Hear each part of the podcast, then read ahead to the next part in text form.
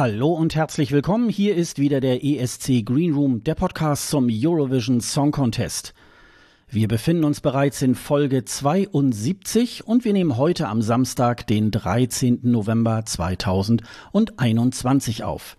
Mein Name ist Sascha Gottschalk und ich sitze hier in meinem kleinen, aber feinen Podcaststudio in Pinneberg bei Hamburg und per Studiolink wieder zugeschaltet ist die geschätzte Kollegin Sonja Riegel. Hallo Sonja, grüß dich. Hallo Sascha. Wenn wir jetzt bei Lanz oder Precht wären, würde ich jetzt sagen, Sonja, wo erwische ich dich gerade? ich podcaste aus dem Auto in einem Ort, den ich nicht nennen darf. Nein, ich bin natürlich bei mir daheim in Wiesbaden. Also nichts nix anders als sonst. Ganz unspektakulär. Ja, ja. ja.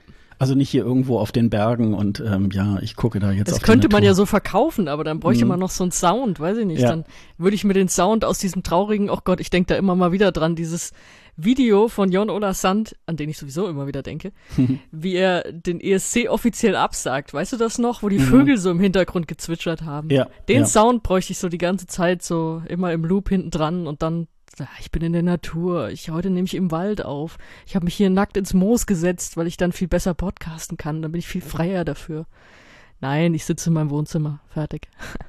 Aber es gibt ja auch bei Spotify gibt's ja auch diverse Naturgeräusche. Das können wir vielleicht mal das nächste Mal irgendwo einstreuen. Ja. Das wäre vielleicht ja auch. Ja, ich glaube. müsste auch ein ausländischer Wald sein, fällt mir gerade ein, weil in Deutschland hätte man da ja auch keinen Empfang für irgendwie was, ja. wo in die Nähe kommt zu Podcasten. Da könnte man nicht mal Podcasts hören wahrscheinlich. ja, aber bei San, äh, Jan Ola Sand irgendwie bei diesem, äh, das war doch auch, glaube ich, immer so, so, so ein einzelner Vogel, der immer so irgendwie machte. das fand ich irgendwie auch ganz, ja, das war irgendwie, das war so eine ganz äh, strange Situation auch, ne? Das ähm, traurige ja. Dokumente der Zeitgeschichte. Ja, das, das kann man, das kann man schon so sagen. Äh, wir haben ja heute schon eine Lage, äh, weswegen wir auch heute den Podcast aufnehmen. Wir haben uns aber auch tatsächlich auch ein bisschen Zeit gelassen, dazu dann irgendwie auch ein bisschen ähm, später. Ich habe mich heute mal wieder aufgemacht, auch mal wieder Kommentare und Reaktionen seit der letzten Folge oder ähm, ja doch seit der letzten Folge ähm, auch noch mal mir anzuschauen. Und was schön ist, ist natürlich auch immer wieder, wenn wir Reaktionen auf die vergangenen Folgen bekommen. Rico hat sich äh, zum Beispiel bei uns gemeldet und äh, er freut sich auch schon auf die neue Saison und auf die ersten Vorentscheide. Hat damals noch auf das äh, ABBA-Album, was ja mittlerweile am äh, 5. November rausgekommen ist, ähm, hat er hingefiebert. Äh, da reden wir nachher nochmal drüber. Er freut sich darüber, dass er als Mit-30er nochmal die Chance hat, äh, neue ABBA-Musik zu erleben. Und auch die Show in London äh, steht wohl ganz fest noch in seinem Plan. Und äh, ja, er ist natürlich auch sehr, sehr gespannt äh, auf den Ausgang des Junior ESC, der dann am 19. Dezember in Paris stattfindet. Darüber werden wir dann nochmal an anderer Stelle dann irgendwie sprechen. Aber ich äh, bin nochmal korrigiert worden. Marcel Stober von Eurovision.de hat sich äh, bei uns gemeldet, weil ich habe das letzte Mal gesagt, äh, ja, man weiß ja gar nicht, wer jetzt Imagine Us eigentlich jetzt komponiert hat und völlig unbekannt und das kann man ja nirgendwo finden und so weiter. Und äh, er hat uns da nochmal einen Hinweis gegeben auf eurovision.de, hätte ich natürlich auch irgendwie finden können. Das war, fand ich damals noch etwas versteckt, aber es war zu finden nämlich Alexander Henke, Torben Brüggemann und Ricardo Munoz haben diesen Song Imagine Us ähm, geschrieben. Das nochmal so als Nachtrag und nochmal vielen Dank Marcel für deine Rückmeldung. Und worüber sich die ESC-Bubble auch besonders gefreut hat, äh, das war ein Tweet von El Hotzo, ähm, unbedingt äh, dem Jungen folgen, ist glaube ich Autor bei Jan Böhmermann. Ähm, er schreibt, äh, das war, glaube ich, nochmal auf äh, ein Hinweis, glaube ich, auf das bevorstehende Wetten das.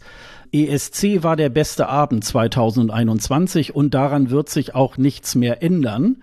Das haben wir natürlich, wir ESC-Fans natürlich auch ähm, honoriert und haben gesagt, ja, genau, das, äh, er trifft es genau auf den Punkt. Stay, stating the obvious. Ja, das ist einfach, das ist einfach so, genau. Und dann kann ich mich erinnern, es war, glaube ich, kurz vor Halloween ähm, hat mir Sonja äh, ein äh, ja per WhatsApp geschrieben so, ah, ich habe da ein Video gefunden. Ich glaube, ähm, äh, wenn, wenn ich dir das schicke, dann äh, schmeißt du mich aus dem ESC Green Room raus. Und dann habe ich so, hä, wie, nee, das kann ich mir nicht vorstellen. Und jetzt, wo ich es auch weiß, äh, eigentlich ähm, kann ich es mir natürlich jetzt auch natürlich nicht vorstellen. Aber Sonja, erzähl doch mal genauer, was, äh, was du da gefunden hast. Du kannst es dir immer noch nicht vorstellen. Du hast ja geantwortet mit, dass dich so schnell nichts umhaut oder so. Genau, genau. Und äh, das so tust du ja bis heute, ne? Aber dabei war das Video, ich meine, das war ja wirklich verstörend. Also, das war ja selbst für mich verstörend. Und äh, ja, wie soll ich sagen? Ich bin da ja an so einer Langzeitrecherche dran. so will ich es mal nennen.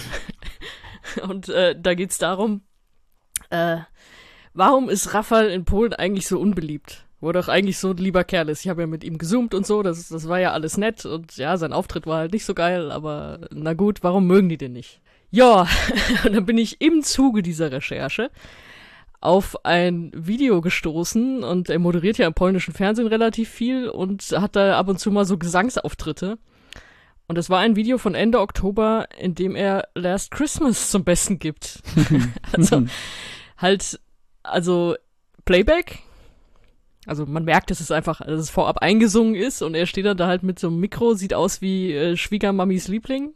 Also nicht mehr wie dieser Typ, der wie so ein Mannequin geschminkt ist und die Sonnenbrille anhat, und um ihn rum, ja, wie kann man das beschreiben? So eine Laienschauspieltruppe, die einfach Weihnachten spielt.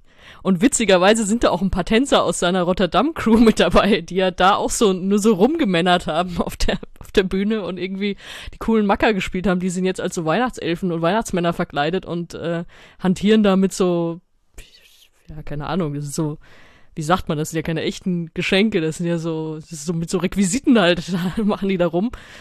Und es sind einfach, es sind zwei Minuten, die ich mir angeguckt habe und gedacht, was?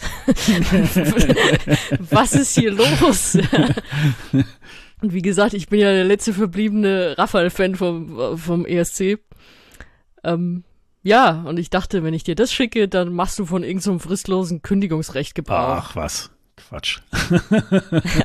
ich Wie nah warst du dran, sag ehrlich. Nein, ich, ich fand's witzig. Also ich habe natürlich auch so, aha, so, also verstörend auf ganz vielen Ebenen. Und äh, mein, mein Gedanke war noch so, ähm, ach, das ist jetzt die gleiche Bühne, mit der erst äh, mit, mit ähm, äh, der Dame aus San Marino äh, noch vor wenigen äh, mit Zenit irgendwie halt äh, getanzt hat. Und jetzt singt er also Last Christmas. Vielleicht hat er das sogar nicht im Oktober, sondern schon im August irgendwie aufgenommen. Das ist ja auch dann immer so für die Beteiligten immer etwas weird, so schon für Weihnachten. Aber es ja, weil natürlich auch Last Christmas auch, äh, finde ich, so wirklich langsam so sehr ausgelutscht ist. Und, ja, das ja sowieso. Ja, und, und, und ähm, dann macht er den, den hunderttausendsten Cover da nochmal dazu. Aber ja, gut, also womöglich mögen das die Polen und also denke ich nur gute Reise. Also insofern. Ja, aber womöglich ja nicht, wenn sie ihn nicht mögen. Es ist, aber, so, es ist vielleicht der erste Anhaltspunkt, den ich auf meiner monatelangen Recherche gefunden habe. Ja, ja. Ich bleib, also, ich bleib dran. ja, unbedingt, unbedingt. Aber es ist lustig, wir, wir, wir verlinken das auch nochmal in den Shownotes. Also da werdet ihr auch eure Freude haben, wenn ihr es nicht schon auch gefunden habt.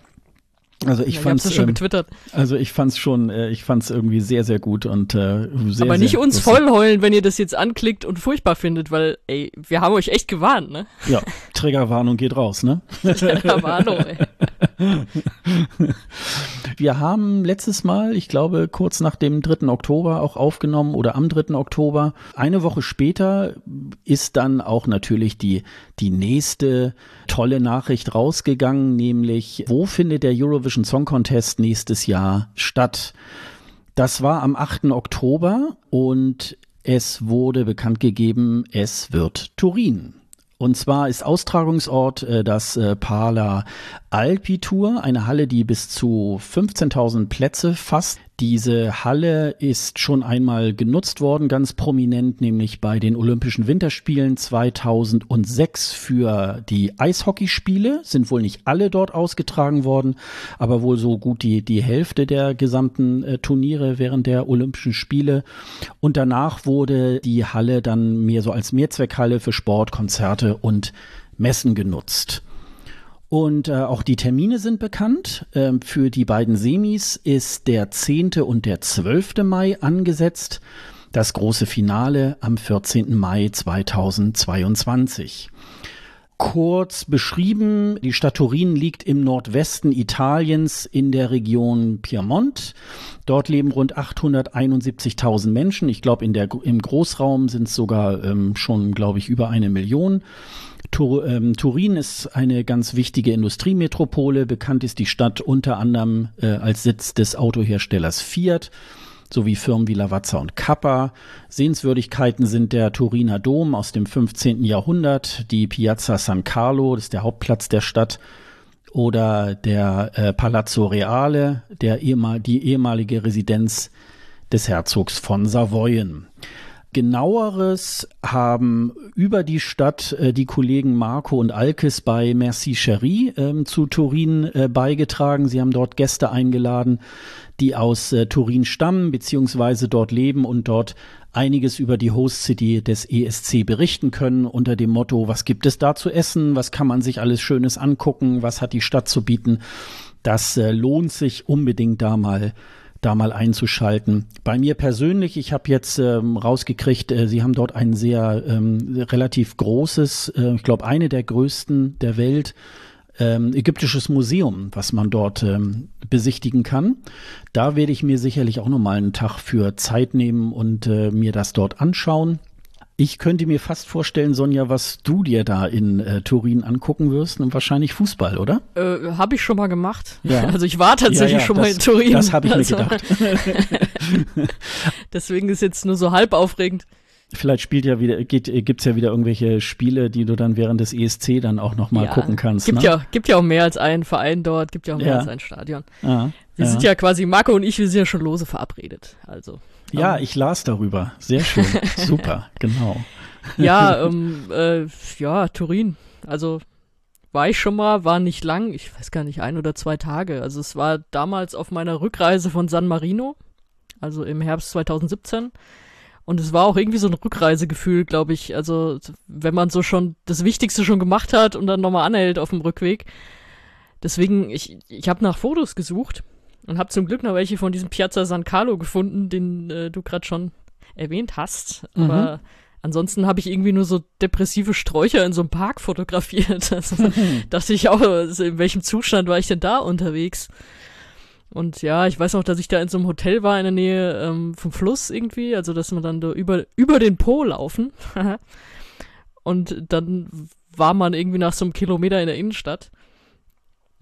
Ja, ich glaube in dem Hotel, die haben gesagt, ja, lass mal schön deinen Autoschlüssel hier an der Rezeption, wir parken den noch zwei, dreimal um, bis du hier wieder, bis ja, du hier wieder auscheckst. Ja. Und ich dachte erstmal so, so, habt ihr sie noch alle? Und dann war ich aber irgendwie so schlecht drauf, dass ich dachte, ja, macht mit dem Auto, was ihr wollt, ist mir auch gerade egal.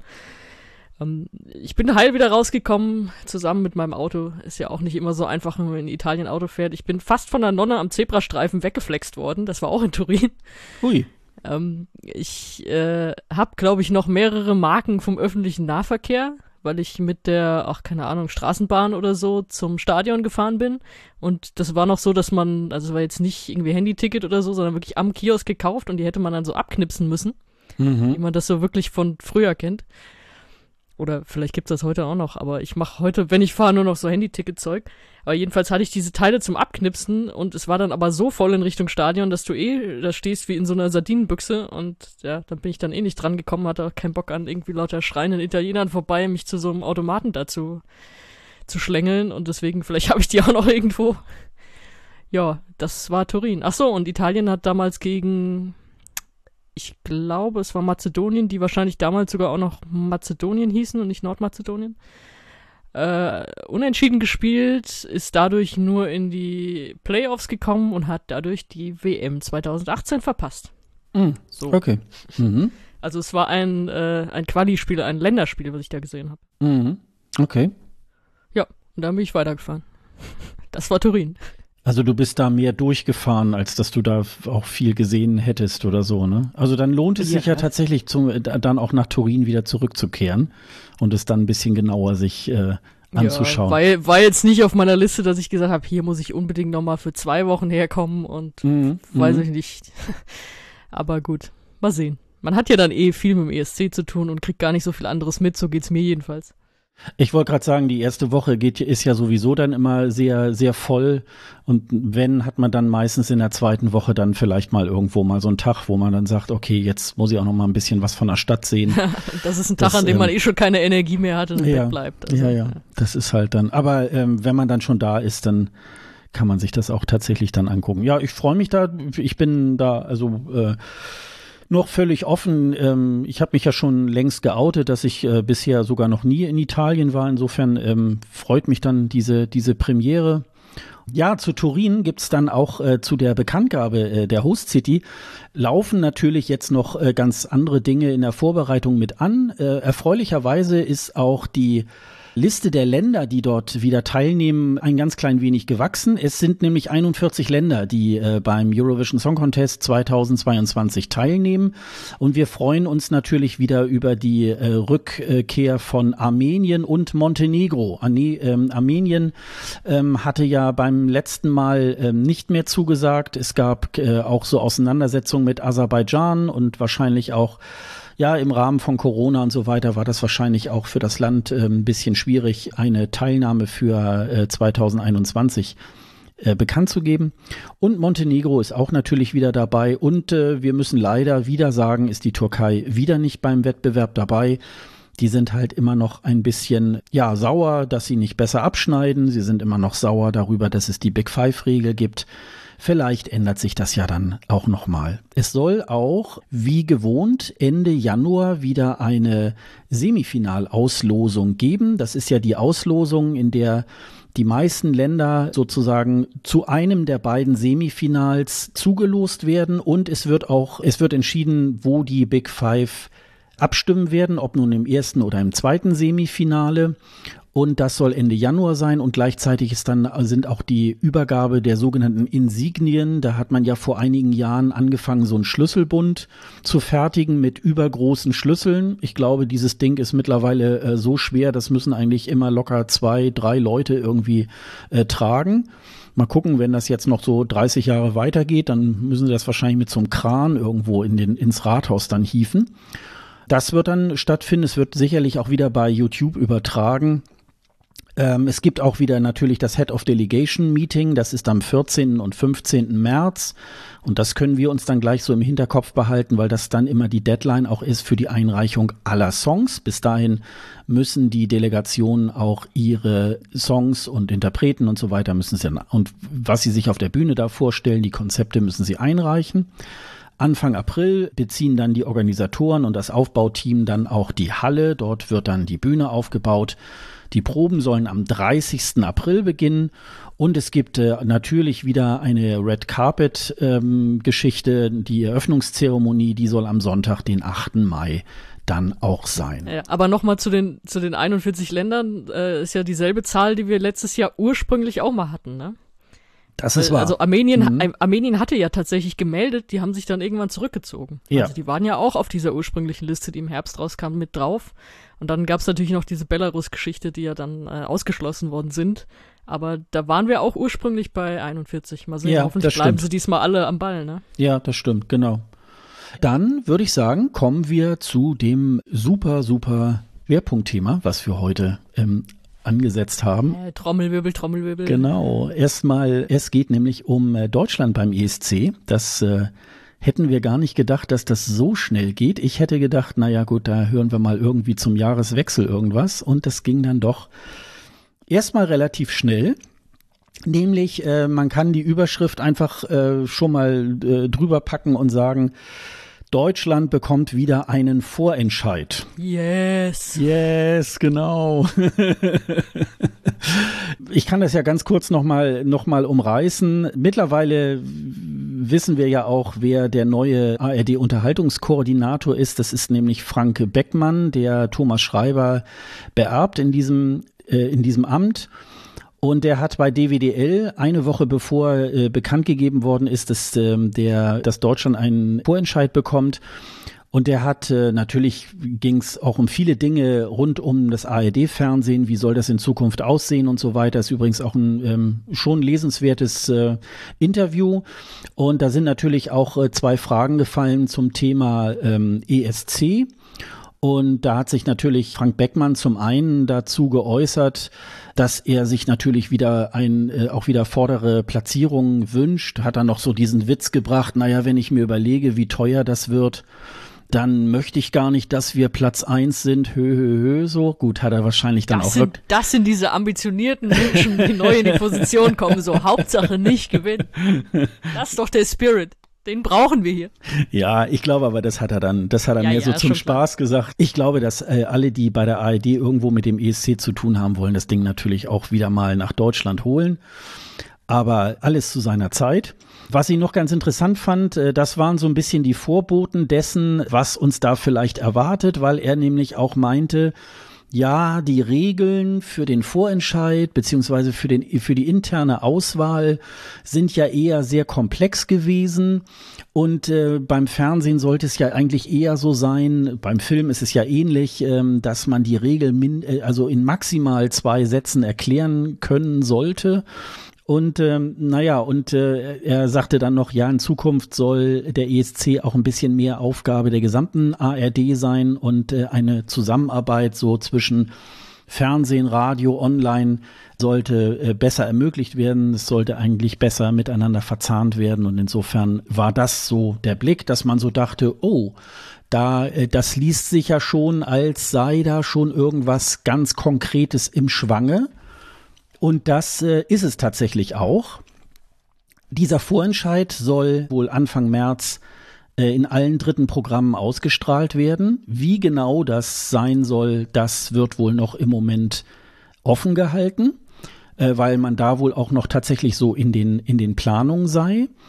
Was ganz schön ist für all die, die da draußen uns äh, zuhören und ja, eine Band haben oder Musik machen und, und tolle Songs äh, im Repertoire haben, die sie noch nicht veröffentlicht haben, dann könnt ihr jetzt noch bis zum 30. November 2021 auf eurovision.de slash bewerben euren Song äh, und euch bewerben für den äh, für eine Teilnahme beim deutschen Vorentscheid. Da sind auch die ganzen EBU-Regularien nochmal aufgeführt. Da könnt ihr dann auch nochmal sehen, unter welchen Voraussetzungen das äh, stattfinden soll. Bei ESC Update, da wurde ja ganz ausführlich auch nochmal über den Vorentscheid berichtet, hat äh, die Head of Delegation Germany, Alexandra Wolfslast, ähm, dazu auch ähm, vieles nochmal erzählt, dass sie gesagt hat, wir suchen also nicht mehr so erst den Künstler, dann suchen wir uns da irgendwo Komponisten, die dann einen Song für den schreiben, sondern da soll richtig ein Gesamtpaket äh, sich bewerben.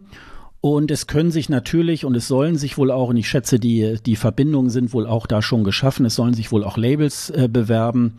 Und äh, wenn die einen aktuellen Song mit einem aktuellen Künstler dann auch haben, dann sollen die auch daran teilnehmen. Was auch noch ja neu oder jetzt wieder eingeführt wird, ist, äh, dass ähm, die Popwellen der ARD sich an der Vorauswahl beteiligen werden, nämlich quer durchs Land, also für Berlin äh, Antenne Brandenburg, Bayern 3, Bremen 4, bei dir Sonja im Sendegebiet HR3, MDR Jump, NDR 2, das ist hier bei uns hier oben in Norddeutschland, SR1, SWR 3 und WDR 2 sollen das Ganze mitbegleiten.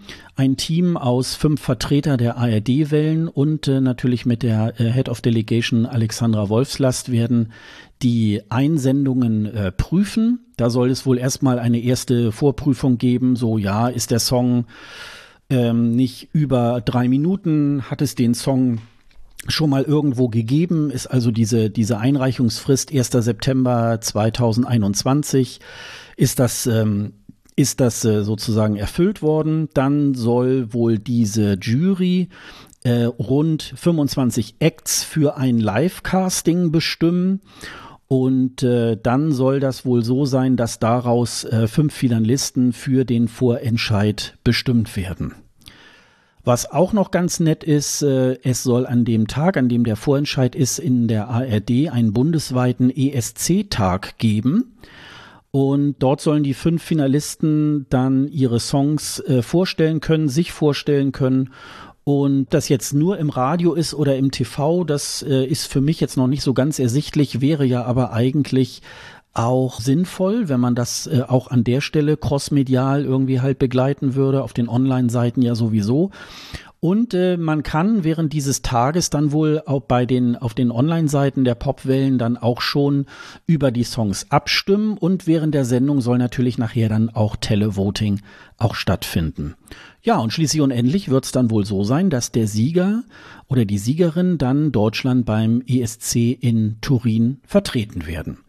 Und als kleiner Nachsatz ist da noch dazu, die Eurovisionsjury ist damit also auch komplett abgeschafft worden.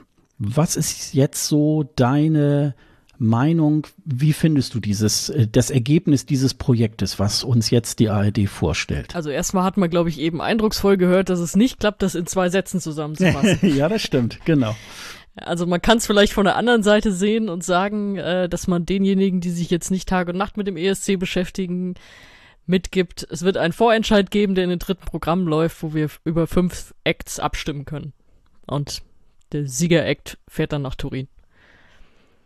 Aber alles, was bis zu dieser Entscheidungsfindung dann führt, ich weiß nicht, da sind wir jetzt auch nicht immer so genau mitgenommen worden. Manchmal haben da auch einfach irgendwie die Labels diese Vorentscheidssendung vollgestopft. Und ja, dann hat man da halt so Leute gesehen, die dir noch Tourdaten mitschicken für den Mai und äh, dann sind wir in Deutschland auf Tour, wo du denkst, nee, da wollt ihr eigentlich beim ESC sein, weil das ist hier ein Vorentscheid.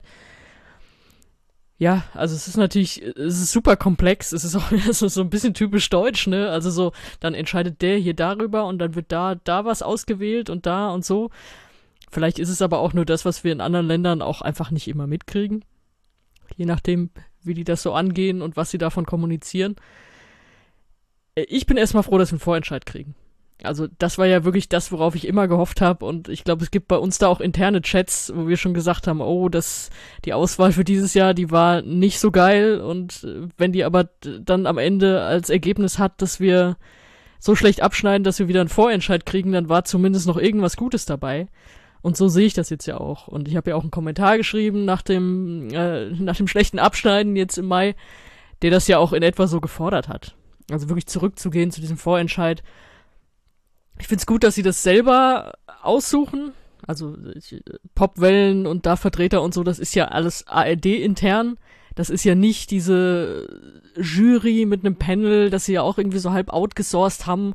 Und dann musst du mit dem arbeiten, was dir die Katze halt reinträgt und ja, hast es nicht selber ausgewählt, musst es aber irgendwie verkaufen, da ist das schon mal irgendwie die bessere Herangehensweise, finde ich. Und ja, also ja, ich will da nicht immer so drauf rumreiten, weil das hat auch Jendrik als Typ nicht verdient, aber ich würde mal sagen, die Latte liegt auch sehr niedrig. Also was auch immer sie jetzt, was auch immer da jetzt rauskommt aus dem Vorentscheid, ähm, ja, ich glaube, es ist so schlecht abschneiden, das muss man da erstmal nochmal schaffen. Und, und das sage ich jedes Mal und ich sage es auch gerne jetzt wieder, es kann nicht jedes Jahr klappen, dass man irgendwie was richtig Geiles raussucht. Und 40 andere Länder suchen auch einen potenziellen Sieger. Deswegen Geduld, und das war, glaube ich, so ein Nebensatz, den ich bei den Kollegen vom ESC Update gehört habe, dass sie davon ausgehen oder dass die Popwellen davon ausgehen, dass sie jetzt mindestens mal zwei, drei Jahre in diesen Prozess eingebunden sind. Also, dass das jetzt auch mal bleibt, so in etwa. Da kannst du ja immer noch kleinere Stellschrauben drehen, dadurch, dass es das ja alles intern ist, äh, ARD-intern geht das ja auch einfacher, als wenn du irgendwie so ein Panel losschickst, äh, das du kaum unter Kontrolle hast dann. Also äh, was etablieren, da mal länger drauf vertrauen, wenn es nicht sofort klappt, dann halt nicht, dann macht man es nochmal und da irgendwie, äh, ja, bisschen gechillt bleiben. Ja, ich glaube, ähm, die Erklärung, die ich jetzt da vorhin gerade gemacht habe, die ist natürlich deswegen auch so lang, weil das jetzt wieder was Neues ist. Wenn, wie du sagst, ähm, das wird jetzt vielleicht mal der Standard für die nächsten zwei, drei Jahre und die Zuschauer haben sich das dann mal angeschaut, ähm, dann braucht man das gar nicht mehr so lange zu erklären. Dann kann man tatsächlich sagen, es gibt einen Vorentscheid, eine Jury aus ähm, äh, Musikredakteuren wählt das aus und am Ende gibt es dann einen Vorentscheid und zack und wir haben dann irgendwie ein, ähm, wir haben ja immer sozusagen mindestens alle zwei Jahre irgendwie was komplett Neues gemacht. Insofern ist das natürlich dann immer wieder und nochmal neu erklären und wie machen wir das und so weiter. Das ist natürlich irgendwie auch ganz schön. Ich finde das auch sehr schön. Ich finde insbesondere für die Fans ist das ein sehr schönes Signal, dass es einen Vorentscheid gibt, aber letztendlich natürlich auch für alle Zuschauer. Ähm, um die noch ein bisschen auf diese Reise mit zum ESC irgendwie halt mitzunehmen. Das finde ich eigentlich auch äh, ganz schön. Ich bin ja selber gar nicht so ein großer Anhänger von diesen Verfahren. Also wenn am Ende irgendwie bei so einer internen Auswahl äh, auch ein guter Interpret bei rauskommt, dann habe ich ja eigentlich auch nichts dafür äh, da, dagegen, dass ich jetzt sage, oh, es gab aber gar keinen Vorentscheid. Aber ähm, ich finde das einfach, um die Leute mitzunehmen, finde ich das irgendwie auch mal so ganz schön. Also wir wissen natürlich jetzt nicht, was für Musik kommt. Das ist natürlich wirklich auch so eine Geschichte. Da kannst du ja noch so schöne Regularien schaffen und ja, und wir wollen das. Und ähm, wobei ich nicht glaube, wie Alexandra Wolfslast auch bei äh, ESC Update meinte, naja, wir hoffen mal, dass so 100 Einsendungen kommen. Ich hoffe ja mal, dass es weitaus mehr sind. Ich kann mir das auch nicht vorstellen, dass da nur sich äh, gerade mal so 100 äh, Bewerber äh, finden werden. Also ich glaube, dafür hat äh, hier die deutsche Musikindustrie einfach auch äh, sehr viel mehr zu bieten. Das Konzept finde ich schlüssig.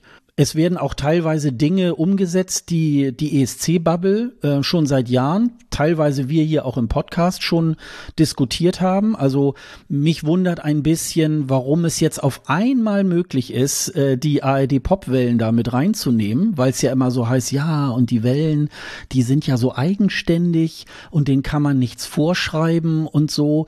Und ich denke mal schon, dass man da jetzt versucht, ähm, die ganze Sache nicht als One-Man-Show irgendwie zu sehen, sehen, sondern als gemeinsame Teamarbeit. Und das finde ich irgendwie auch ganz schön. Und ich sag mal so, äh, ich kenne das ja selber so aus, aus meinem Job irgendwie. Das ist ja in Medienhäusern sowieso heute gang und gäbe, dass man crossmedial irgendwie arbeitet. Ob das nun in der Vermarktung ist oder im Journalismus. Und warum da nicht Radio, TV und Online da miteinander an einem Strang ziehen? Ähm, und das hat man nicht schon seit Jahren so gemacht. Ähm, das wundert mich eigentlich, freut mich aber, dass man jetzt zu dieser Erkenntnis gekommen ist. Das äh, fand ich irgendwie noch ganz schön. Ja, ich möchte, möchte kurz an dieser Stelle disclaimen, ich habe damit nichts zu tun. Also nur falls da irgendwer drüber nachdenkt, weil ich ja auch beim HR arbeite. Ich bin in der Sportredaktion und äh, bin auch nicht gefragt worden, irgendwelche Expertise zum ESC. Das nur noch mal dazu, falls sich das irgendwer fragt. Aber wäre ja auch eine gute Idee. Das äh, kann ich ja noch mal dazu sagen. Ja, aber also mich ja. hat bisher keiner gefragt. Deswegen äh, alles, was ich hier bewerte oder so, ist wirklich aus der Außenperspektive. Ja, also äh, ich denke, das sind wahrscheinlich eher Leute, die so äh, die Radioprogramme dann irgendwie mit ja, Musik ja, bestücken. Es ne? ist ja, auch, ist, ist ja auch völlig okay. Das soll ja auch keine Beschwerde sein. Es ist jetzt wirklich nur, weil äh, vielleicht wird da der ein oder andere hellhörig, weil äh, HR ist ja natürlich auch mit seiner Popwelle vertreten. Es äh, gibt eigentlich noch so einen ganz kleinen Kritikpunkt, ähm, äh, das geht auch in, an diese äh, ARD-Popwellen, ob das jetzt tatsächlich, ja, wie die das auswählen. Weil Wellen, wenn ich jetzt mal so zum Beispiel NDR 2 so nehme, äh, da geht man natürlich ähm, eher so danach, welche Musik kommt in Norddeutschland irgendwie gut an.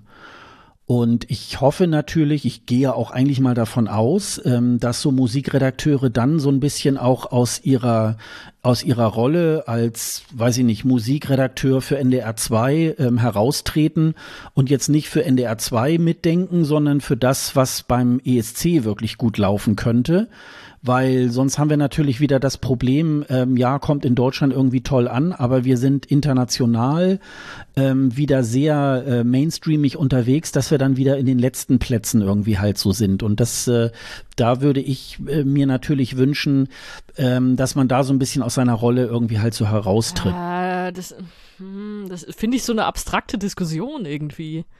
Weil, also so, von wegen, das, da ist ja unterschwellig dieser Vorwurf dabei, das, was ihr macht oder das, was ihr spielt, das ist nicht das, was auf die ESC-Bühne gehört. Und das würde ich grundsätzlich so erstmal nicht unterschreiben. Natürlich ähm, es gibt es ist breit gefächert alles musikalisch, das haben wir ja gerade jetzt bei dem bei den Top 5 oder so äh, super gut gesehen. Also in äh, in Rotterdam. Das da ist ja alles mögliche quer dabei. Ich glaube, das ist so ein, soll ja so ein bisschen der Vorwurf sein. Aber ob man da sagt, ja, äh, Popwellen, ach, keine Ahnung, wenn da jetzt jemand weißen Gesang einschickt, äh, dass sie sagen, nee, das ist nix, ähm, ja, toll, kann dir halt immer irgendwie passieren, aber das jetzt so zu einem generellen Vorwurf zu machen, dass sie, dass sie da anders denken müssen und sicher nicht das Richtige finden, wenn sie so arbeiten wie vorher, finde ich auch ein bisschen schwierig. Also ich hoffe nur, dass das einigermaßen standardisiert ist, was es ja jetzt scheinbar in diesem Panel auch nicht immer war. Also nach dem, was wir so rausgekriegt haben, hat ja Jendrik zum Beispiel ein fertiges Video eingeschickt, Im Gegensatz zu anderen, die einfach nur Audios eingeschickt haben, was ja auch schon mal bei der Bewertung einen krassen Unterschied macht und was ihn ja vielleicht auch dann nach vorne gepusht hat. Also, dass man, dass man auf sowas irgendwie mehr achtet auch und äh, deswegen mit dem Vorwurf generell, ähm, ich weiß zwar, wo er herkommt, aber da würde ich jetzt nicht sagen, oh Gott, oh Gott, das kann nicht klappen, weil. Also, nee, oh Gott, oh nee. Gott nicht, aber ähm, es, ist, es besteht schon die, schon die Gefahr. Also ähm, ich hoffe schon, dass da auch ähm, Leute so ein bisschen sitzen, die mit einer, ähm, die auch mit einer ESC-Brille da so drauf gucken, weil eben dieser berühmte weiße Gesang, der würde bei NDR 2 auf jeden Fall nicht laufen. Und ähm, äh, da ist natürlich dann die Entscheidung, ja, wir wählen irgendwelche Songs für den Vorentscheid aus, weil wir sie dann auch gut im Radio spielen können. Und das kann natürlich nicht äh, die vorderste Auswahl sozusagen sein. Ich glaube aber, äh, dass ein Musikredakteur schon einschätzen kann, ähm, wenn er wenn er die Aufgabe hat, es soll da spielen oder es soll da spielen, dass er das auch ähm, äh, dann auch professionell auch auswählen kann. Überhaupt gar keine Frage. So, das. Äh, Aber gut ne? im Radio ist ja jetzt auch nicht nicht sofort negativ. Naja, gut, im Radio ist halt äh, Giesinger, äh, Foster, ähm, da, da ist, äh, wenn ich jetzt zumindestens NDR 2 so sehe, nicht unbedingt eine Variation, wo ich so, so denke, ja, da ist die gesamte Musik äh, äh, spart oder die gesamte deutsche Musik im, im Grunde abgedeckt. Also, ja, es geht ne? ja auch nicht. Es, es sind ne? ja auch nur die Popwellen. Da musst du, dann kannst du, mhm. dann kannst du von allen die Schlagerwellen fragen, ob sie dir was schicken. Also oder ob sie dir dabei helfen. Mhm. Also an irgendeiner Stelle finde das schon okay, dass die das sind. Und ja, meine Güte, das warten wir mal ab, was sie uns da, was sie uns da anschleppen und dann, dann sehen wir weiter. Aber ich bleib dabei, die Latte liegt so niedrig. Also, wobei ich habe gestern Abend, als ich nicht einschlafen konnte, mal ganz kurz an den Vorentscheid von 2016 und an die Gregorians gedacht. also, ja. wenn dies geworden wären, dann hätte ich wahrscheinlich meine ESC-Lust für immer verloren.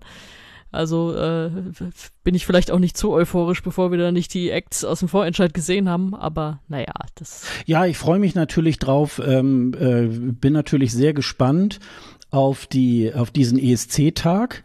Ich habe schon mittlerweile ähm, auch überlegt, ja, es wäre vielleicht auch ähm, möglich, dass dieser ESC-Vorentscheid äh, auch an einem Samstag irgendwie stattfinden würde. Das macht vielleicht auch das, das, das ist vielleicht auch der Grund, warum es dann nicht in der ARD stattfindet, weil man vielleicht für den Samstag nicht den, den Sendeplatz kriegt. Und dann könnte man natürlich schön so im Radio den ganzen Tag diese, diesen ESC-Tag irgendwie ähm, begehen. Das wäre natürlich wirklich auch eine schöne Sache. Da hat jeder frei, da äh, kann er irgendwie halt äh, sich auch mit als Zuschauer dran beteiligen, ähm, sich das anhören. Also das, ähm, äh, da habe ich schon Bock drauf. Also bis hin, dass ich so denke, diesen ESC-Tag könnte könnte man dann auch ganz schnell mal zum Feiertag machen. Also ähm, um das mal so einzuführen. So. Jede, jeder Tag ist ESC-Tag. Genau. Und übrigens die ESC-Brillen, von denen Sascha gesprochen hat, die gibt es bei uns im Shop. Ja, genau, genau. De, also ich glaube, so ab, äh, ähm, ab Anfang Dezember gibt es die, glaube ich, könnt ihr sie dann bestellen. Die werden noch produziert, ja. ja. aber sehen total geil aus. Liebe Radiomoderatoren, wir machen euch einen Spezialpreis. Ja, genau, richtig. Ja, ähm, also wie gesagt, das, äh, die Musik kennen wir nicht, aber ähm, es klingt nach einem nach sehr gut äh, auch durchdiskutierten äh, Konzept. Da, da werden äh, im Laufe des Sommers sind da viele, viele Gespräche gelaufen und ich glaube, da äh, haben sich wirklich ähm, all die Leute, die mit dem ESC äh, direkt oder indirekt zu tun haben, wirklich sehr viel Gedanken gemacht. Und das stimmt mich zumindest jetzt erstmal grundsätzlich sehr positiv und äh, da freue ich mich dann schon mal auf den Vorentscheid. Du yes. hoffentlich ja dann auch. Ne? Yes. Mal sehen, wie wir dann wieder über das Ergebnis meckern, aber. Ähm, also wenn, wenn die Auswahl trotzdem aber so ist, dass man sagt, ja gut, die sind eigentlich alle, alle fünf so weit, dass man, ja, das kann man sich gut vorstellen. Vielleicht gibt's auch unter den Fünfen einen einzigen Act, wo man sagt, ja, das kann nur der werden und der wird es dann auch und dann äh, stehen auch wirklich alle so dahinter. Ähm, also ja, so what, warum, warum soll das nicht klappen? Wie also geil, das, wie geil es äh, eigentlich wäre, wenn die sich das so blind anhören. Weißt du, dass du keine Namen dazu hast oder ja, so. Ja. Und dann wird das so, weiß ich nicht, mit Nachnamen vermerkt oder so und dann stehen da auf einmal im Vorentscheid, beziehungsweise in diesem Live-Casting stehen dann da wieder Ann-Sophie, Levina. Ja. So, ja. ach so, oh. Ja, Dürrmeier, da hätte uns schon was auffallen können. Ja, so. ja. Ja, Das fände ich lustig. ich glaube, es gibt ja, es gibt, es sind ja auch in der letzten Saison und auch in der Saison davor sind ja auch immer so diverse Namen irgendwie auch gefallen und ich äh, schätze mal, dass die sich da jetzt mit Sicherheit auch darauf bewerben werden. Es gibt ja immer so ähm, einige, die, die da sehr, sehr, sehr heiß drauf sind und ähm, muss man gucken, wie es, wie es dann passt, ob sie auch gute, gute Songs äh, auch am Start haben. Also äh, ich glaube nicht, dass es hier in Deutschland an Talenten mangelt. Ähm, da, da kriegt man mit Sicherheit ähm, mehr als einen ganzen Sack voll. Und ähm, Drangsal wird sich nicht bewerben. Zumindest nach dem, was er mir so erzählt hat. ja, ja. Schade Ja. eigentlich. Ja, gut, das ist natürlich äh, klar. Wenn, wenn man da so ein bisschen den Bogen auch überspannt hat, ähm, dann gibt's da auch irgendwie kein Zurück mehr. Also ähm, das ist ja selbst ähm, Salvador Sobral jetzt auch in, in so einem Interview aufgefallen, der dann so gesagt, ja, ich habe das irgendwie auch so ein bisschen auf die leichte Schulter genommen und da hat er sich ja, Ja, auch ach Junge, das hätten wir dir alles ja, sagen ja, können. Ja, ja. Und das, das ist halt irgendwie, ja, muss man dann auch manchmal so ein bisschen demütig dann auch solche, solche Siege dann auch mal hinnehmen und nicht nur so, ach naja, gut, also ich stehe ja da voll drüber über diesen ESC. Das ist natürlich auch immer alles ein bisschen, bisschen fragwürdig. Ja, übrigens an, an dieser Stelle noch äh, kurzer Shoutout an Messi Cherie, äh, die ja ein bisschen was erzählt haben in ihrer aktuellen Folge zur österreichischen Auswahl. Ähm, weiß nicht, ob du das schon gehört hast, aber ich war kurz euphorisch und dann etwas schockiert, äh, weil Österreich hat äh, Bilderbuch angefragt. Weiß nicht, ob du die kennst, das ist eine österreichische Band. Ähm, die wollten sie haben, das haben sie jetzt auch offen so kommuniziert. Und ich habe erst gedacht, geil, das ist so, das zeigt doch mal echte Ambitionen. Hier, wir wollen Bilderbuch haben und so. Aber dann wiederum habe ich mich gefragt, hm, warum plauderst du deine A-Lösung aus, wenn die es Hm. nicht werden? Also, Hm. weil dann hast, dann hast du schon wieder dieses, dieses kümmert an Sophie-Ding, dass du irgendwie so, jetzt natürlich nicht so krass und es wird auch nicht jeder Kommentator dann sagen, klar, aber dieses, okay, du bist zweite Wahl hinter Bilderbuch. Aber ich fand, also es, es sollte ja, glaube ich, klar machen, mit was für Ambitionen sie da rangehen. Das fand ich dann wiederum ganz geil. Ja, ich habe ja, das habe ich mich auch gefragt. Ähm, ist Bilderbuch dadurch jetzt unter Druck, dann doch ja zu sagen, oder fühlen sich die anderen, was sind das, drei Das oder klang, vier? klang ja so, als klang Ähm, ja so, als wäre es schon durch. Also als hätte sich das schon erledigt. Ja, ich glaube, ab mit, äh, Mitte November sollen wir jetzt, also jetzt wohl in den nächsten Tagen soll man wohl irgendwie hören, wer Österreich da vertreten wird. Der Song kommt wahrscheinlich ein bisschen später, denke ich mal. Ja, werden wir mal, werden wir mal abwarten. Ähm, Ich glaube ja immer noch kompletter Schuss ins Blaue. Ich weiß nichts, aber die wären wahrscheinlich sau gerne mit Wanda nach Bologna gefahren, wenn es da stattgefunden hätte. Mh. Das aber nur als kurze popkulturelle Referenz. Ja, dann äh, schließen wir da mal das Thema ähm, ESC-Vorentscheid in Deutschland und äh, wir kommen zur Musik aus dem ESC-Land. Das ist ja meine Rubrik, aber wir haben trotzdem gemeinschaftlich entschieden, dass wir da heute monothematisch sind. Also es gab zwar so ein paar neue Singles und so, die würden wir mal schieben bis in die nächste Folge, weil es gibt ein großes Thema, an dem kommen wir nicht vorbei, an dem wollen wir auch gar nicht vorbeikommen.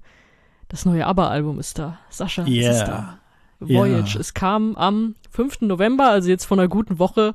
Ähm, wie hast du es begangen? Ich war ja tatsächlich um Mitternacht noch wach und hab's mir dann reingezwirbelt. Das war auch was, was man nicht vorab bekommen hat.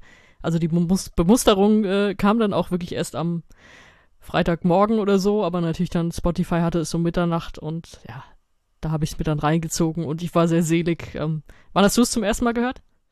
äh, Freitagmorgen. Ähm, und ich hatte auch erst so den Eindruck, ach, dann bin ich ja auch einer der Ersten und dann fiel mir ja ein, ach nee, das gibt's ja bestimmt schon seit 0 Uhr und haben bestimmt schon einige Millionen mehr. Nö, morgens beim Frühstück habe ich's, äh, hab ich's mir angehört, weil ich wollte tatsächlich auch äh, so diesen Effekt ähm, des Nebenbeihörens irgendwie auch so haben, um ähm, dann aufmerksam zu werden auf äh, irgendeinen Song, wo ich so denke, oh ja, der, der gefällt mir jetzt besonders gut. Und dann habe ich ihn, glaube ich, irgendwann bei der Arbeit gehört.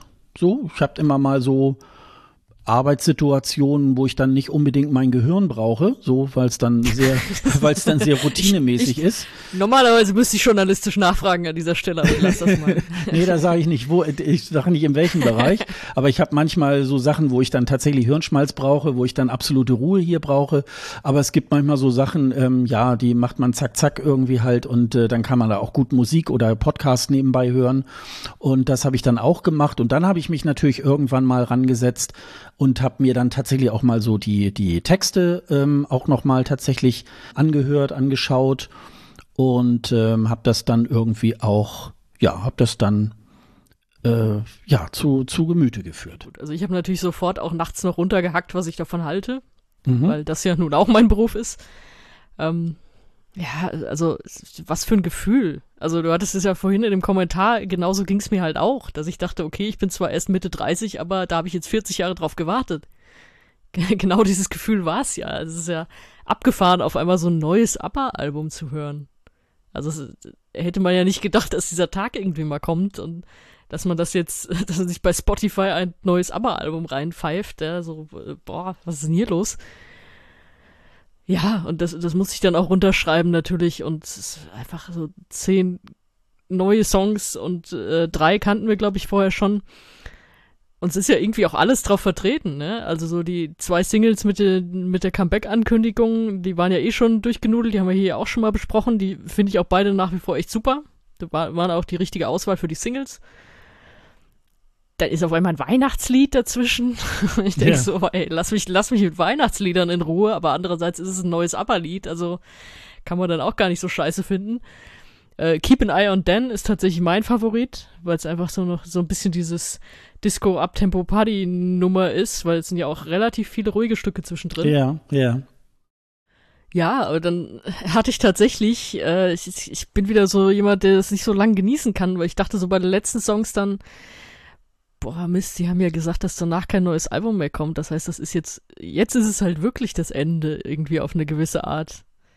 Und dann habe ich wieder, habe ich so eine Melancholie schon bekommen bei den letzten Tracks. Also, es ist was, das hätte ich gerne ausgeschaltet, weil ich es gerne erstmal komplett genossen hätte, aber das hat nicht so richtig geklappt.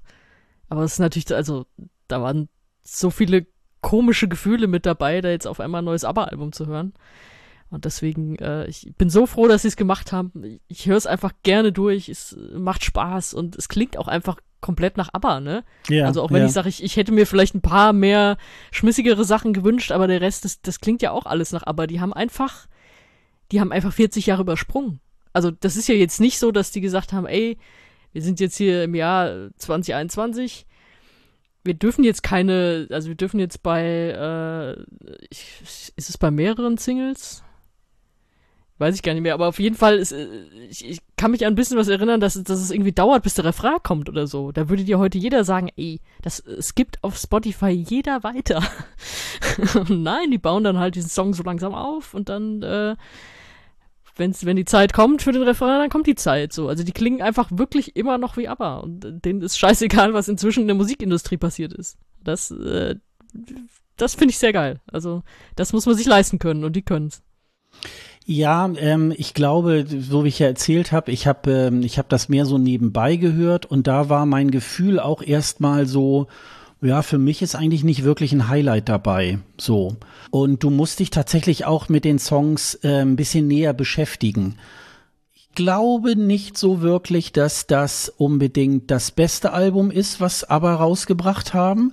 Aber sie haben geliefert, sie haben äh, den, sie haben den Fans das gegeben, worauf die gewartet haben am Ende, also ich kann ja, ich kann ja sogar noch sagen, so ja, ich, ich habe es ja noch erlebt, als äh, aber neue Platten rausgebracht hat. Ich kann mich immer noch erinnern, dass Super Trooper, also ähm, also bestimmt ein halbes, dreiviertel Jahr damals irgendwie rauf und runter im im Radio gespielt wurde. Man konnte das schon fast gar nicht mehr hören, obwohl das ja ein super Song irgendwie halt auch ist. Ich glaube äh, tatsächlich, die drei Songs, die sie da jetzt vorab äh, rausgegeben haben, das sind auch die eigentlichen äh, Hits ähm, des Albums. Äh, für mich ist eigentlich I Still Have Faith in You eigentlich der Hit des Albums. Ähm, das ist äh, aber wahrscheinlich, weil man das auch äh, schon vier Wochen eher irgendwie halt gekannt hat. Es ist, äh, es geht ja sehr viel um Trennung äh, in den in den Songs und äh, oh, es tut mir leid äh, und so weiter. Dann ist mir noch aufgefallen, diese ähm, Ode to Freedom hat mich so ein bisschen erinnert an diese Einlaufmusik vom ESC 2013, was äh, Benny und Björn mit Avicii damals geschrieben haben. Rewrite the Story, wo dann auch die, äh, die Flaggen äh, reinkamen und so. Das ist ja sehr musical-mäßig. Also da, also da haben sie sich natürlich auch noch ordentlich ausgetobt. Und das, äh, das äh, Album bereitet natürlich so ein bisschen jetzt dieses Avatar-Konzert auch vor. Ähm, das merkt man. Das ist äh, nur so, sage ich mal, jetzt so ein Baustein für das, was da jetzt noch nächstes Jahr irgendwie halt kommt. Also es macht jetzt auch wieder ähm, Hunger auf dieses ganz Neue. Also ähm, das, das, äh, das fand ich noch irgendwie ganz schön. Bei, bei, äh, das habe ich mir noch irgendwo aufgeschrieben. Wo war denn das hier bei, bei ähm, Keep an Eye on Dan? Da ist ganz am Ende äh, sind noch Takte von SOS. Hast du das mitgekriegt? Den, de, de, de, de, de, ja, ja, ganz ja, am Ende. Ja, stimmt. hatte ich aber, hatte ich dann, glaube ich, irgendwo gelesen und nicht, äh, mhm. also es, ich hatte es nicht sofort im Kopf, muss ich sagen, als ich es zum ersten Mal gehört Ja, das war sogar, da habe ich so, Moment mal, da haben sie doch irgendwas irgendwie von sich selber noch mit rein. Ja, es waren ja teilweise waren die Songs ja auch äh, wirklich schon, äh, schon älter, ne? Mhm. Also Just a Notion ist ja auch, mhm. äh, haben sie ja irgendwann damals mal geschrieben und dann einfach nie rausgebracht oder beziehungsweise jetzt halt eine neue Studioversion davon gemacht mhm. und dann rausgebracht. Ja, also, da haben, ja, das, ach so, das merkt man schon, dass sie mhm. mit sich selber arbeiten teilweise mit den alten aber. Und wir haben ähm, wir haben ja auch schon im Vorfeld drüber gesprochen, die Kritik so, na, die Stimmen sind ja auch nicht so doll. Also das finde ich jetzt nicht. Ich finde, über das ganze Album hinweg kann man doch irgendwie hören, doch sie haben beide immer noch gute Stimmen. Ich finde, ich finde bei diesem Don't Shut Me Down war das, glaube ich, ne, was raus, was vorher rauskam von Agneta, da finde ich diesen Anfang sehr ungünstig. Da klingt sie so ganz, ganz komisch. So, und in, in anderen Songs während des, äh, in, in dem Album, wo Agneta singt, da hörst du es fast gar nicht raus. Also da ist es wirklich, da ist es wirklich auch, auch ganz, äh, ganz toll und, äh, und ja, sie haben, sie haben auch die Aufteilung, teilweise singen sie ja zusammen, teilweise äh, nur Frieda, nur Agneta. Und da haben sie, glaube ich, auch wie immer eine gute Auswahl gefunden, dass auch ähm, die richtige Stimme dann auch äh, zu dem Song irgendwie passt. Und ich glaube, es war ganz gut. Sie wollten das ja, glaube ich, ein paar Jahre eher schon irgendwie machen und äh, dass sie da ein bisschen gewartet haben, waren, war, war wahrscheinlich auch ganz gut, weil bestimmte Dinge vielleicht noch nicht gepasst haben. Und mal gucken, ich habe noch äh, auf Vox ähm, so, eine, so eine kurze Reportage gesehen ähm, über dieses Konzert, über dieses Avatar-Konzert. Und diese Halle ist ja, ähm, die kann man auf- und abbauen. Also es ist wohl auch geplant in, weiß ich nicht, zwei, drei Jahren, dass das Ding vielleicht auch mal in Köln irgendwie äh, mal Station machen würde. So hieß es jedenfalls irgendwo in der Mitte Deutschlands, vielleicht in Köln, vielleicht auch woanders. Ja, machst du mal in Pinneberg mal ein Feld frei. Genau, genau. Also da ist gar kein Problem. Also wir haben ja hier sehr viel plattes Land, insofern das kann man Siehste? gut machen. Und ähm, also ich werde da, glaube ich, schon bestimmt äh, mir das mal angucken. Aber ob ich dafür extra dann nach London, äh, nach London reise, weiß ich jetzt nicht.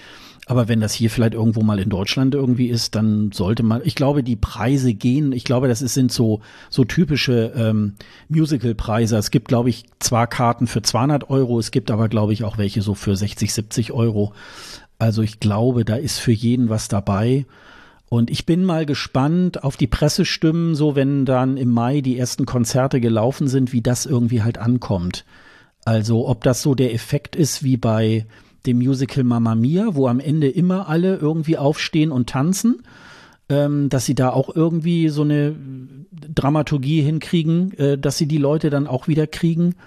Also ich bin mal gespannt. Ja, müssen wir abwarten, ne? Aber äh, das Wichtige ist, dass sie sich mit dem Album nichts zerstört haben oder so. Also es ist jetzt nicht das peinliche Comeback, das keiner gebraucht hätte oder so. Das finde ich nochmal wichtig zu erwähnen. Und vielleicht, wir werden mal gucken, ob Little Things jetzt äh, Last Christmas irgendwie ablöst.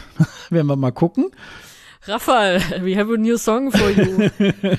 Aber mal gucken, also ähm, es ist jedenfalls, glaube ich, als Musiker äh, nicht verkehrt, ein Weihnachtslied zu komponieren, um dann so GEMA-Gebühren, äh, GEMA-Einnahmen auch so äh, in den nächsten Jahren zu generieren. Also insofern Boah, ist das, glaube ich. Ey, mein, diese ganzen Promo-Tools und alles, was ich gerade geschickt kriege, ist wieder nur Weihnachtszeug. Ja. Ich habe echt schon keine Lust mehr, ey. Dann haben wir eigentlich nur noch so ein paar kleine Sachen, die äh, wichtig waren. Es gibt ein offizielles Video des deutschen Beitrags für den Junior ESC. Der ist äh, am 12. November veröffentlicht worden. Pauline wird ja Deutschland mit Imagine Us vertreten. Die Studioversion finde ich jetzt ein bisschen, ja, man kann eigentlich die Stimme von Pauline nicht mehr so ganz äh, identifizieren. Ich finde das ein bisschen sehr ähm, übergehypt. Aber sie haben ein ganz nettes Video mit ihr äh, gedreht. Ähm, das geht so ein bisschen auch, glaube ich, so in diese Fridays for Future Geschichte. Wir, äh, wir tun uns zusammen und räumen den Müll auf. Und äh, also mal gucken, wie das dann nachher ähm, da in Paris irgendwie halt äh, stattfindet. Ähm, es erwartet uns wieder ähm, das Festival Ikenges in äh, Albanien die ähm, Austragung ähm, dieses Festivals, was ähm, wo der Sieger dieses Festivals dann nachher auch Albanien beim ESC vertreten wird, findet am 27., 28. und 29. Dezember statt. Also man kann wieder zwischen den Jahren schön albanisches Fernsehen gucken. Das Estilaul beginnt bereits jetzt am 20. November an vier aufeinanderfolgenden Samstagen mit jeweils zehn Acts. Da werden schon mal so die, die ersten ich sag mal, Finalisten für das Halbfinale ähm, ausgesiebt. Also da kann man sich äh, freuen auf eine ganze Packung ähm, estnischer Musik. Äh, die beiden Halbfinals nachher werden dann wieder am 3. und 5. Februar stattfinden, das Finale am 12. Februar. Und ähm, wir halten euch natürlich dann auch wieder auf escgreenroom.de dann auch die Livestreams zur Verfügung ähm, damit ihr dann auch ähm, zum Beispiel das Esti Laul dann auch verfolgen könnt. Es klingt extrem ermüdend, das über so viele Monate zu machen. Da freue ich mich schon sehr drauf. ja, es ist so ähnlich wie Litauen macht das ja auch so gefühlt, so zwei Jahre Vorlauf, so ähm, und äh, jetzt wieder eine äh, 18. Vorrunde kurz vor dem Halbfinale. Und so ist es wohl jetzt im Moment beim Esti Laul auch. Also das ist jetzt auch neu, sonst war es ja auch immer nur zwei Halbfinals und Finale. Jetzt schalten sie noch mal ähm, sozusagen so eine Vorrunde noch mal davor. Werden wir mal schauen, irgendwie was da was da so kommt. Ja, dann gibt's hier der Kartenvorverkauf für das Melodiefestival 2022 in Schweden hat bereits gestartet. Könnte auch sein, dass die Karten auch schon mittlerweile weg sind. Es gibt noch eine Änderung beim Andra Chansen. Ähm, das nennt sich jetzt in Zukunft nur noch Semifinale. Es war ja eigentlich wohl immer geplant, äh, dass der Teilnehmer, der nochmal eine zweite Chance bekommen hat, nochmal seinen ganzen Auftritt nochmal neu äh, konzipieren könnte und den Auftritt nochmal anders und so weiter. Und da das wohl in der Vergangenheit so gar nicht mehr passiert ist, sondern dann haben einfach die Künstler nochmal ihren Auftritt äh, nochmal so gemacht, wie, wie auch in der Vorrunde, hat man jetzt gesagt, okay, dann machen wir jetzt einfach nur nochmal sowas wie ein Semifinale und äh, das Andra Chansen ist in so, sozusagen ähm, äh, Geschichte. Es gibt äh, am nächsten Samstag, den 20. November, wieder ein Eurovision Again. Zuletzt war es ja der ESC 2012, also das Finale, was in Baku stattfand.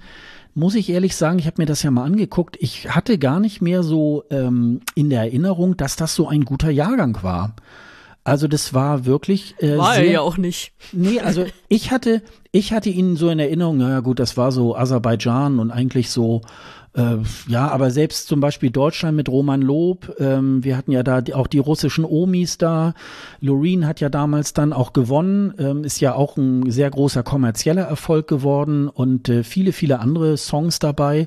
Das, ähm, also das hatte ich nicht mehr so ganz auf dem Schirm und äh, ich fühlte mich sehr gut unterhalten. Also ähm, insofern, das war ganz gut und ja, und das nächste Eurovision Again ist dann ja wieder auf YouTube ab äh, 21 Uhr und etwa eine Viertelstunde vorher wird dann bekannt gegeben, welcher Jahrgang ähm, wir dann sehen können. Da bin ich auch mal sehr, sehr gespannt.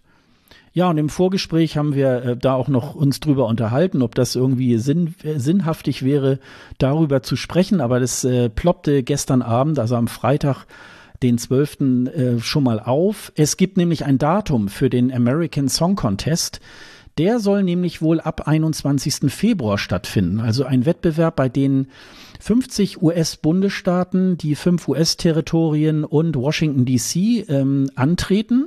Es wird wie beim ESC zwei Halbfinalrunden geben und ein großes Finale. Ich schätze mal, dass in der Woche ab 21. Februar, weil das ein Montag ist, wird es dann wahrscheinlich in der Woche diese Halbfinals geben und am Samstag dann wahrscheinlich das Finale. Die Show wird auf NBC übertragen.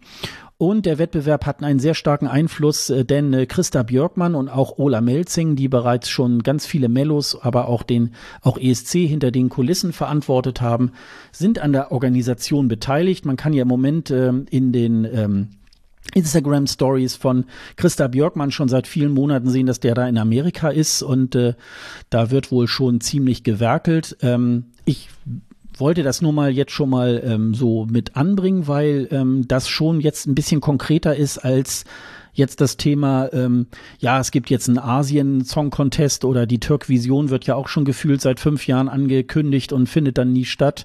Und äh, das scheint wohl äh, schon eine äh, sehr konkretere äh, Ankündigung zu sein. Und wir werden mal gucken, was dabei rauskommt, ähm, ob das den gleichen Spirit hat wie, wie ein ESC ob das dann in Amerika auch so Das könnte man schon spoilern, die Antwort darauf. Ich weiß es nicht. Ich glaube, ähm, ja, den ESC zeichnet natürlich aus die vielen unterschiedlichen Länder und Kulturen. Das gibt es natürlich so in den USA nicht. Vielleicht ähm, äh, entsteht da aber auch was ganz anderes Neues. Ja, ihr habt jetzt wahrscheinlich rausgehört, wer nicht über dieses Thema reden wollte.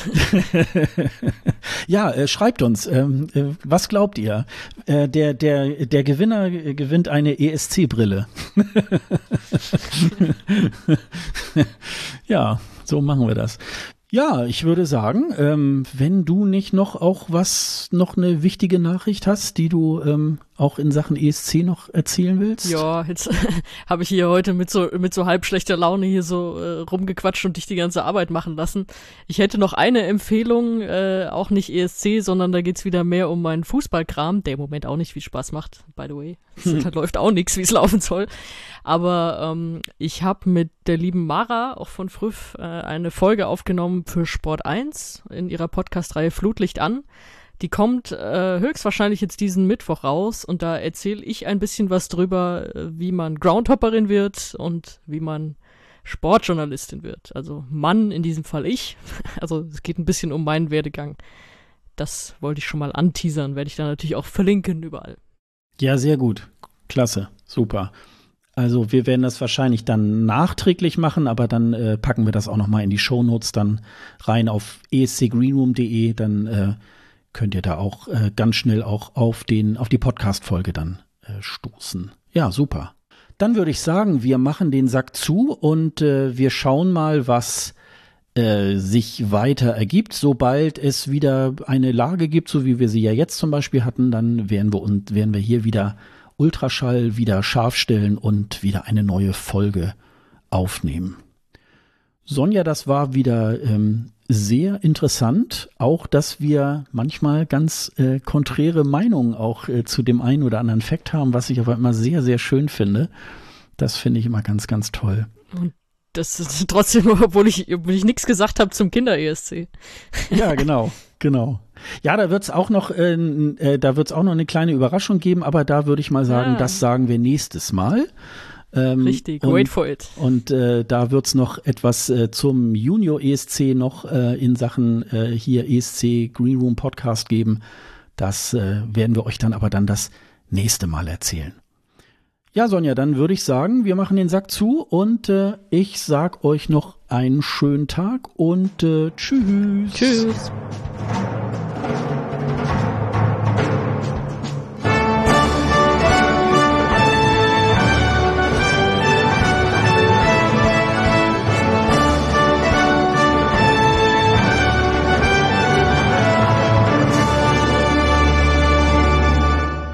Das war der ESC Green Room, der Podcast zum Eurovision Song Contest mit Sonja Riegel und Sascha Gottschalk. Weitere Infos über den ESC und über diesen Podcast findet ihr auf escgreenroom.de. Dieser Podcast ist ebenfalls auf Twitter, Facebook und Instagram mit dem Handle ESC Greenroom zu finden. Wenn ihr Sonja und Sascha auf Social Media folgen möchtet, findet ihr die Kontaktdaten ebenfalls auf dieser Website unter dem Link Doppelspitze. Auf escgreenroom.de könnt ihr außerdem unter dem Post dieser Folge euren Kommentar hinterlassen.